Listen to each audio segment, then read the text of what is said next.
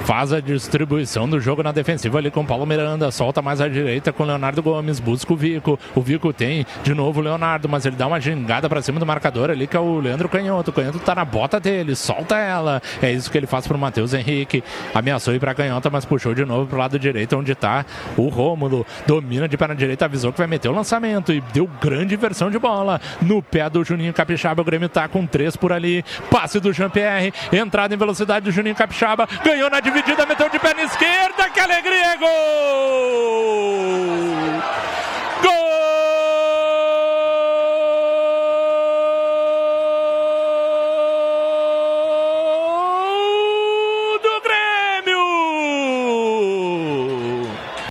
Que arrancada do Juninho Capixaba. Levou fé na jogada. Depois tentou o cruzamento. Ganhou no pé de ferro. Parece replay. Parece replay do que aconteceu na estreia. Ele ganhou da marcação. A bola ficou à feição. Ele meteu de três dedos. Sem chance para o arqueiro Pitol que vai ver essa bola beijar o fundo do barbante. Porque o Grêmio abre o marcador em São Leopoldo. Agora com o Juninho Capixaba.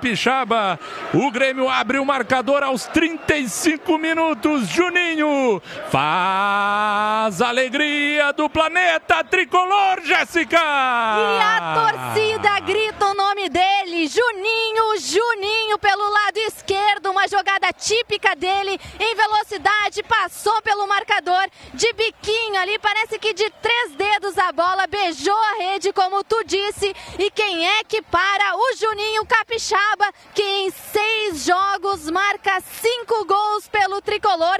Que aproveitamento é esse do Juninho Capixaba? 1 a 0 aqui no estádio Cristo Rei para o Grêmio, mais uma vez dele, assim como no jogo passado, Juninho Capixaba abre o placar aqui no estádio Cristo Rei, Faturi. Muita tranquilidade, muita qualidade também do Juninho Capixaba, de novo, assim como na estreia. Juninho Capixaba abre o placar pro tricolor, Carlos Miguel.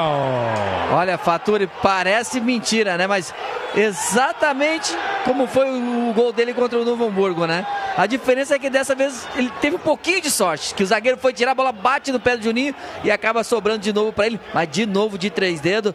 Olha, esse menino tá, tá se acostumando a fazer gol, hein? Rapaz, mas olha, o Cortez que se cuide, viu? Que a, a sombra aí tá pegando forte. É de longa distância, da intermediária, frontal ao gol do Paulo Vitor. Vai ser autorizado. O Diguinho saiu dela, então ficou só o Jean. Partiu pra bola o Jean, vai meter de perna direita. A bola fez uma curva. Que tristeza, é gol! Equipe do Aimoré. Um chutaço de longe. A bola parece que fez uma curva. O Paulo Vitor demorou para ir nela e ela acabou morrendo no fundo do gol, Jéssica. Tudo originou de uma falta que não precisava, né, Faturi? O Jean foi na bola de perna direita. Um canudo muito forte. O chute. Ela morreu ali à esquerda do gol do Paulo Vitor. Torcida que vibra muito. Um a um aqui no estádio Cristo Rei. Gol aí anotado pelo Gia. É, acabou acertando um chute de rara felicidade ali o Jean, mas também não foi muito no ângulo, né? O fato é que essa bola acabou passando e empate do Aimoré, Miguelito.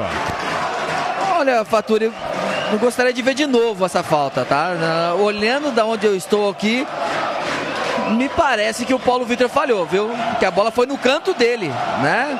Eu olhando daqui, pode, poderia até né? Daqui a pouco eu vou olhar de novo, posso até mudar de opinião, mas olhando da minha posição, ele falhou porque a bola foi no canto dele.